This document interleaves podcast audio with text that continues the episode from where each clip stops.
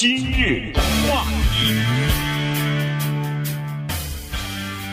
欢迎大家收听由高宁和钟迅主持的今日话题。今天呢，我们跟大家讲这样的一个有意思的现象啊，这个现象呢是在所谓的疫情期间的人们的道德观念的改变。呃，这是什么意思呢？呃，这意思就是说，在疫情发生了以后，有一些学者呢，他们对人们的思维产生了一些好奇。这个好奇就是，在疫情期间、在战争期间、在灾难期间，在这个时候，人们的道德观念有没有什么改变？这种改变对政府的一些政策以及未来的人类的行为都有些什么影响？那么，在这种好奇心的驱使之下呢，《纽约时报》联合了这样的一个机构，这个机构叫做“公平与理性试验研究中心”，这一大串名字了哈。跟他们联合做了这项调查，呃，这个调查呢是找了八千个人，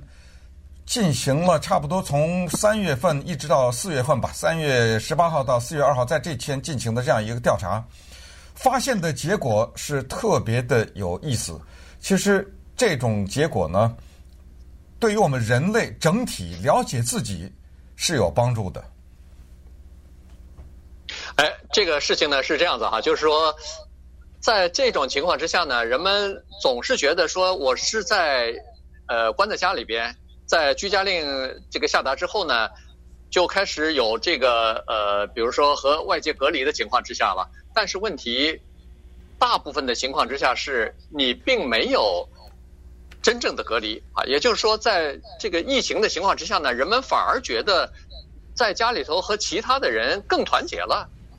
这个是以前所没有想到的。也就是说，在这个居家令期间，在这个大的流行期间呢，人们感觉到自己更团结，而且更在乎。在自己社区发生的事情，甚至更和政府之间的这个信任度啊，也开始增加了，而且跟邻居之间的关系也有所改变。总之，在这个调查当中呢，就发现了说，有很多的呃以前所认为的，比如说我们不能接受的这个不公平的现象呢，现在不平等的现象呢，现在逐渐的接受度啊，比以前更高了。嗯，呃。具体来说是这么一个情况啊，也就是说呢，这个调查发现，当有危机发生的时候，当有疫情发生的时候呢，人们他们看周围发生的事情，他们看到有一些护士啊，看 看到有一些医生啊，看到有一些在第一线服务的这些人，他们的这种奉献和冒着生命危险的这种献身精神啊，人是受到一些激励的，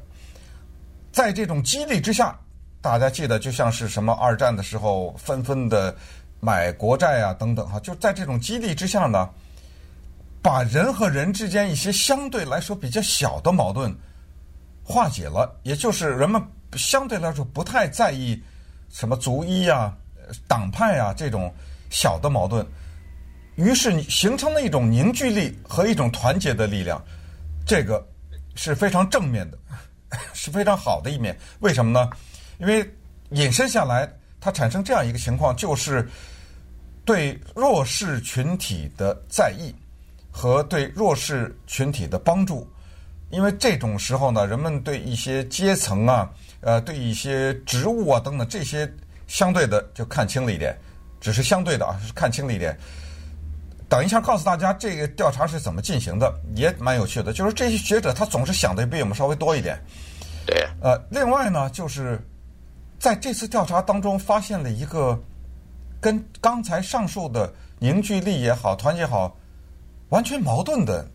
甚至是背道而驰的一个结果。这个我相信可能很多人预想不到，这也是使得我们今天的话题变得有趣的原因。就是对人们调查是关于不公平这件事情的调查，结果发现，其实我们人类一直有一个心理，这个心理。你可以把它理解为认命，就我认了，这就生死有命，富贵在天，我就这穷的命。他人家有钱，人家是有命，呃，或者也可以把它理解为是运气，呃，就也就是说呢，他有钱或者他倒霉，这个里面有运气的成分，有命中注定的成分。这一次的疫情，使得这一个理念得到巩固。也就是说，有些人倒霉了，这里面有命该如此的成分，有运气的成分。有一些人，什么首相也好，国王也好，电影明星也好，他也被感染了，这里面也有所谓运气的成分。那注意。我们往此引申下去，就是如果你认为这个东西是很重要的话，你就会对世间的一些事情表示冷漠，你也就是伸出援手的时候，也就没有这么愿意做义工的时候，也就不这么积极。因为什么？因为当你背后有一个驱动的思想是这些都是命中注定的话，那我多一份少一份，我捐不捐也无所谓。哎，所以你看这个两个。研究的结果啊，抵消了互相，发现没有？嗯，对，所以就是说，实际在这个，如果你认命的话，哈，如果你觉得这是全是运气的话呢，那这样你就可以等于是说，你对不平等的事情啊更容易接受了。原因是你可以把所有的东西或者很多的东西归咎于哦，这个人运气不好，所以他受到了这个冲击或者打击。呃，这个呢，就等于，对弱势群体啊，关注可能会比较少一点，所以相互之间这个矛盾的东西呢，就抵消掉了。那么我们去看一下哈，这个这次的社会调查和这次的这个有心人做的这个调查呢，它是采取什么方法去做的？首先呢，他们是用了一个呃心理学或者说是经济学方面经常在做试验的时候引用的一个概念。这概念应该叫做启动效应，或者叫有的人把它叫做叫呃这个叫触发效应啊。可能让老百姓触发效应让老百姓更容易启动效应呢，是说你在一个事情的刺激之下，引导呢你产生另外一个刺激，呃，也就是说你在某一个压力的情况之下呢，你做出的反应是呃可能会。导致另外一个事情的发生啊，所以这个呢，在一般的这个调查当中呢，人们就可以发现说，人们在疫情的情况之下，对道德观念的改变，逐渐的它会影响到美国或者一个国家的整个的政策的制定，这个其实是有比较深远的影响的，而且它这个影响啊，还不是短时间的，它可能在这个疫情过去之后。在有一些自然的灾害或者是呃人为的暴力的这种事情过后，还会持续很长时一段时间。嗯，呃，我把这个事情再稍微补充一下啊，因为他为了做这个试验呢，他为了取得成功，他必须把这个人分成两组，一半一半。比如说调查了八千人，他就是四千人一组，四千人一组，分成两组。他要做这么一件事儿，就是有一半的人呢，他直接问这些问题，这些问题是什么？比如说，举例来说，他们问的一个重要的问题就是，在这个期间呢，一个人不是在这个期间，我我这个很重要一个概念得说清楚，就是一个人，你首先你拿到一个问卷，他问你，当呃你在考虑自己的时候，你是考虑国家的利益在先，还是考虑自己的利益在先？就问你这么一个简单的问题，不管发生什么情况，不给你任何的事先的铺垫。只是问你问题，有一天突然问你，哎，我想问问你在考虑问题的时候，你是考虑国家在先呢，还是考虑自己在先？这是一半的人问一些问题，这是其中之一啊。另一半的人呢，他要进行心理学上所谓叫做疏导，就是他先给你打预防针，用老百姓说的话叫铺垫也好，叫疏导也好，呃，叫定调也好，他先呢告诉你，哎。现在有一个情况发生啊，现在有疫情，呃，现在情况非常危险，大家都待在家里，不要传染等等。这样一下呢，你就被他给引导了，他把你在问问题之前先制造了一个情景，这情景就是他让你先往疫情那儿去想去，然后再问你这个问你这个问题。这个问题是什么呢？就是在这个期间，你是先考虑国家呢？还是先考虑你自己的利益，这时候发现人就有意思了。就是人呢，他的在回答问题的时候呢，他已经被研究者给引到了一个疫情的环境之下，他怎么面对这个事情？跟刚才那一半人就不一样了，因为刚才那一半人没有做这个引导，那么所以之前的那一半人，他们想自己想的就比较多一点。另外那一半人做了这个铺垫的那一半人呢，就想大的方面想的就多了一点。哎，这个就是他们研究学者非常巧妙的地方，就是他来设计这个题目的时候有这么一个做法。那接下来的那个问题就是认命和运气，这是怎么回事儿？怎么同样的一帮人，怎么突然他又觉得这个里面的不平等也好，跟运气有关，以及如果我们把这个事儿引申到生活其他的方面，完全跟这疫情没关，又有什么样有趣的作用呢？稍待会儿我们再来看一看。今日话题。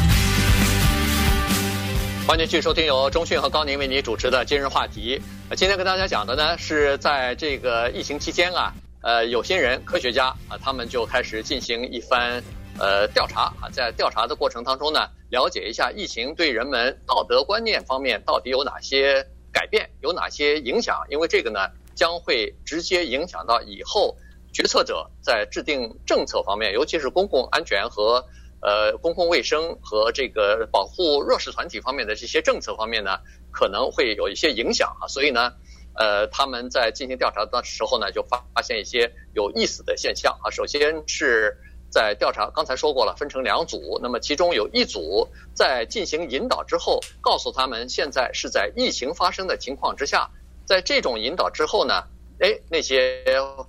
回答的人呢，突然发现到。自我变小了，他们更关心社区发生的事情，更关心国家发生的事情，社会发生的事情，而不是个人发生的事情了哈。呃，而且呢，这个回答的或者说是这方面的这些人呢，这个改变呢，并并不因为人而改变。你比如说一个人的社会背景啊、政治背景啊、什么性别啊、年龄啊、呃地域啊，你在哪，在南方啊，在北方啊，在洛杉矶、在纽约都不受影响，基本上都是。会出现这样的一个问题，那也就是说，人们在疫情当中呢，人们突然发现自己的这个和其他的社区的人和国家的人一起团结起来，它主要是有这样的几个原因吧。这个分析家或者是科学家认为，第一就是在危机的时候呢，它突出了一些个人的无私的行为。你比如说，医生、护士，他们在疫情期间，你可以待在家里边，这个居家令了。不出去了，保护自己了。可是医生、护士，什么超市里边的工作人员，呃，送包裹的邮递员什么的，那些人他还必须要继续为你服务，那他们就冒着这个被感染的风险。所以呢，这个就更注重说是，哦，原来别的人为了我们的正常生活，其实他们有无私的这个奉献。这个时候呢，你就感受到了。同时，在这个疫情当中，人们也更加意识到相互。依存的这种关系哦，原来在我们的社会当中，这些人平常我们视而不见或者没觉得是什么了不起的，但是现在突然发现说，这些人也不可缺少啊。他其实平常在我们的生活当中也也扮演着比较重要的角色。我们在这个社会当中能够这个呃正常的生活和工作，实际上是要靠相互之间的协作和相互之间的依存来完成的。哎，听起来呢是那么的有道理。呃，听起来是那么的符合现在的情况或者一切的呃危机发生的情况，那怎么就产生了下一个问题呢？呃，所谓的下一个问题就是怎么产生了认命和听天由命也好，或者是命中注定这个呢？哦，原来调查人员发现这个又跟进化论有点关系。我们先把疫情按下不表，我们就是说一说认命这件事儿。我问问大家，有谁会嫉妒 Tom Hanks？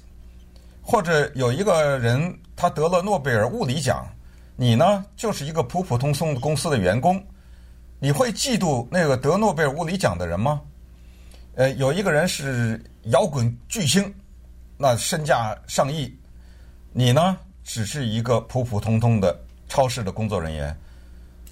可能我们有时候会做白日梦，但是基本上我们不会嫉妒这些人。这是为什么？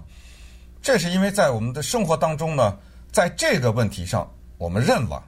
我们认命了。因为人家得诺贝尔物理奖，人家在那灯下苦读的时候，人家读博士的时候，我在这打麻将呢，这是这是这是开玩笑。就是说，我不嫉妒这些人，因为我认命了。我也认为那个不是太多的运气的成分，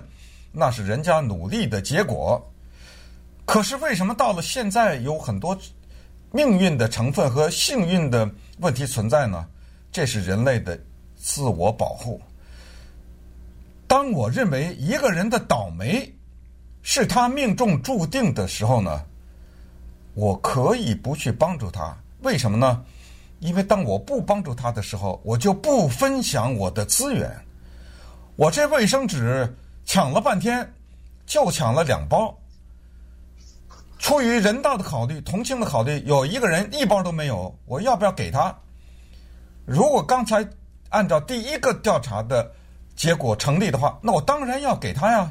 团结了嘛，更加凝聚了嘛。我给他一包，我一包你一包，咱们俩都有了。可是当第二种概念或者第二种思维发酵的时候，我突然有一个声音告诉我：哦，那个人不要给他，因为他的没买到，他活该。这是最难听的说法了啊！这命中注定，谁让他不去抢购呢？或者谁让他不怎么怎么样呢？呃，我在那排队的时候，他在哪儿呢？等等等等啊！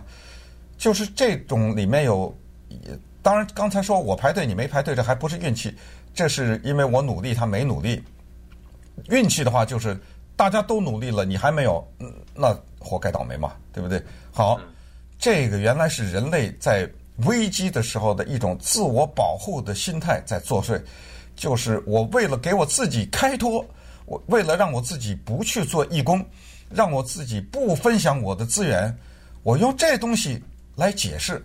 当然，任命也好，运气也好，这都是远远超出新冠疫情的很大的人类的道德问题和哲学问题。这个呃拉开了不得了的。可是呢，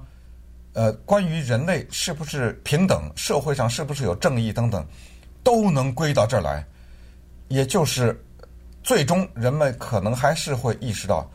这社会上不存在所谓的平等。你可以说人人生而平等，人权这没问题。呃，任何人，你不管是国王还是一个乞丐，我都不能把你杀了啊！杀了你，我坐监狱，这是基本的人权。但是除此之外，不存在平等。那不存在平等的话，那就看命运了。所以，呃，这这就是这次调查的不可思议的一个和有趣的一个结果，连调查者自己都没意识到，他们自己后来都被都被吓到了。对，因为这次太广泛了哈，这次的这个疫情，呃，受受到影响的人太广泛了，自己待在家里边，然后再加上呢，就是有呃，刚才说了，为自己的一些行为呃找借口嘛，呃，开脱啊，所以呢，这也属于自我保护的一种机制。在进行反应啊！我没有去把我自己的多余的口罩拿给其他的需要的人，我没有把自己这个买到的卫生纸分享给别人，我没有把这个消毒液给别人，呃，都是保护自己了。哦，原来反正呃他们没买到，或者他们呃没想到事先进行准备，那是他们自己没准备好。那不怪我哈，所以在这种情况之下呢，就出现了这个运气这么一说。那这个呢，其实以后对整个的呃公众政策、公共政策的制定和影响是非常深远的哈。因为呃有现在的这个调查呢，是说到目前为止对这个政治倾向还没有太大的影响，但是呢已经知道了，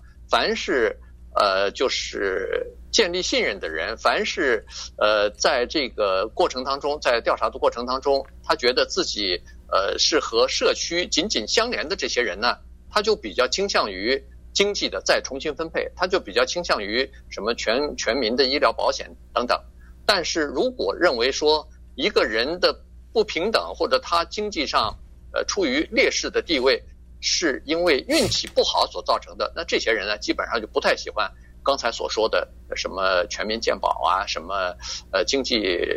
资产的再重新分配啊等等啊，所以呢，这个将会对以后制定政策是呃有影响的。嗯，还有一次点儿呢，在这次的这个呃调查当中、研究当中呢，也发现了，就是在疫情当中啊，呃，人们的幸福感会大大的降低。这个用他，而且呢，用他调查吗？而且呢，是这个。收入越低的人，幸福感降低的越快，嗯，越严重哈。这个其实我们稍微想一下现实社会的现实，呃，这个其实并不令并不令人吃惊啊。也就是说，有钱人他们平常在疫情之前，他们的幸福感可能就会比较高一点。这个本来生活在这个，咱们就不要说生活在贫困线以下了，生活生活在呃中等收入以下的那些人，这个幸福感呢，可能本平平常就比较低。但是遇到疫情以后，你可以想象得出来，他们遭受的这个煎熬，他们受到的这个经济方面的打击就更大，因为他们可能收入减少了，他们可能被这个裁员了，他们可能呃原来工作的时间被减少了。那在这种情况之下，你说他那个幸福感能增加吗？嗯，呃，我们知道，当谈到什么全民健保也好，或者财务再分配也好，这些东西呢，往往被冠上社会主义的这么一个标签，哈。呃，这就是实际上什么桑德斯啊、奥巴马呀、什么之类的，呃，他们之之前在不遗余力的在推广的一些东西。嗯，我记得当时奥巴马和 Romney 在竞选的时候，呃，他们两个互开玩笑嘛，呃，呃，奥巴马说 Romney 走在街上看的商店逛商店，人家奥巴马说我是去看买哪件衣服，人家去看是买哪家商店，然后呃，Romney。嘲笑奥巴马说：“呃，他一天到晚就琢磨着怎么再分配别人的财富啊。这个背后其实隐藏着很深的东西，就是你去分我的财富，这等于你知道，在这个理念上面的人就是叫不劳而获呀，是不是？对。呃，什么叫分我？的财富是我偷的吗？我在那儿打拼的时候。”我在那遇到破产的时候、危机的时候，你在哪儿呢？我现在赚的钱了，你要分了，你你分，这时候你这个叫做不劳而获，所以他就一直往社会主义那个方向引，就是说你这是这种东西叫打土豪分田地，你这是社会主义理念。所以为什么说这种调查很有意义？就是他最终的结论呢，是说我们这一次八千人的调查是跨越族裔、跨越党派、跨越年龄、性别之类的呢，发现一个。很无奈的事实，就是这个社会上的这两股势力啊，抵消了。也就是说，这个社会接下来继续的那些认为财富不能分配、不能有全民健保的那些人，和那些认为应该财富分配和有全民健保的人，基本上没有因为这个疫情改变他们的道德观念，是不是这么回事呢？对，就是说，尽管有改变，但是相互之间是抵消的。嗯，这个效果是抵消的哈。所以呢，在这种情况之下，突然发现说，对整个的政策的影响，好像是一个是往这边拉，一个是往那边推，所以相互之间呢，又变成一个中和，又变成一个抵消的力量了。呃，这个是蛮有意思的。那按照这个调查出来的结果呢，就发现说，实际上，那对整个的这个公众政策啊，如果要是呃，长期下去的话呢，可能产生的影响并不是那么呃明显啊，并不是那么明显，因为两股力量是相互作用的嘛。当然，这个是其中的一项一个调查而已啊。在这个疫情期间呢，实际上做调查的呃机构和做调查的这个方面啊、种类啊，还是许许多多的。那么以后如果有机会的话呢，我还会继续的给大家来讲这方面的情况。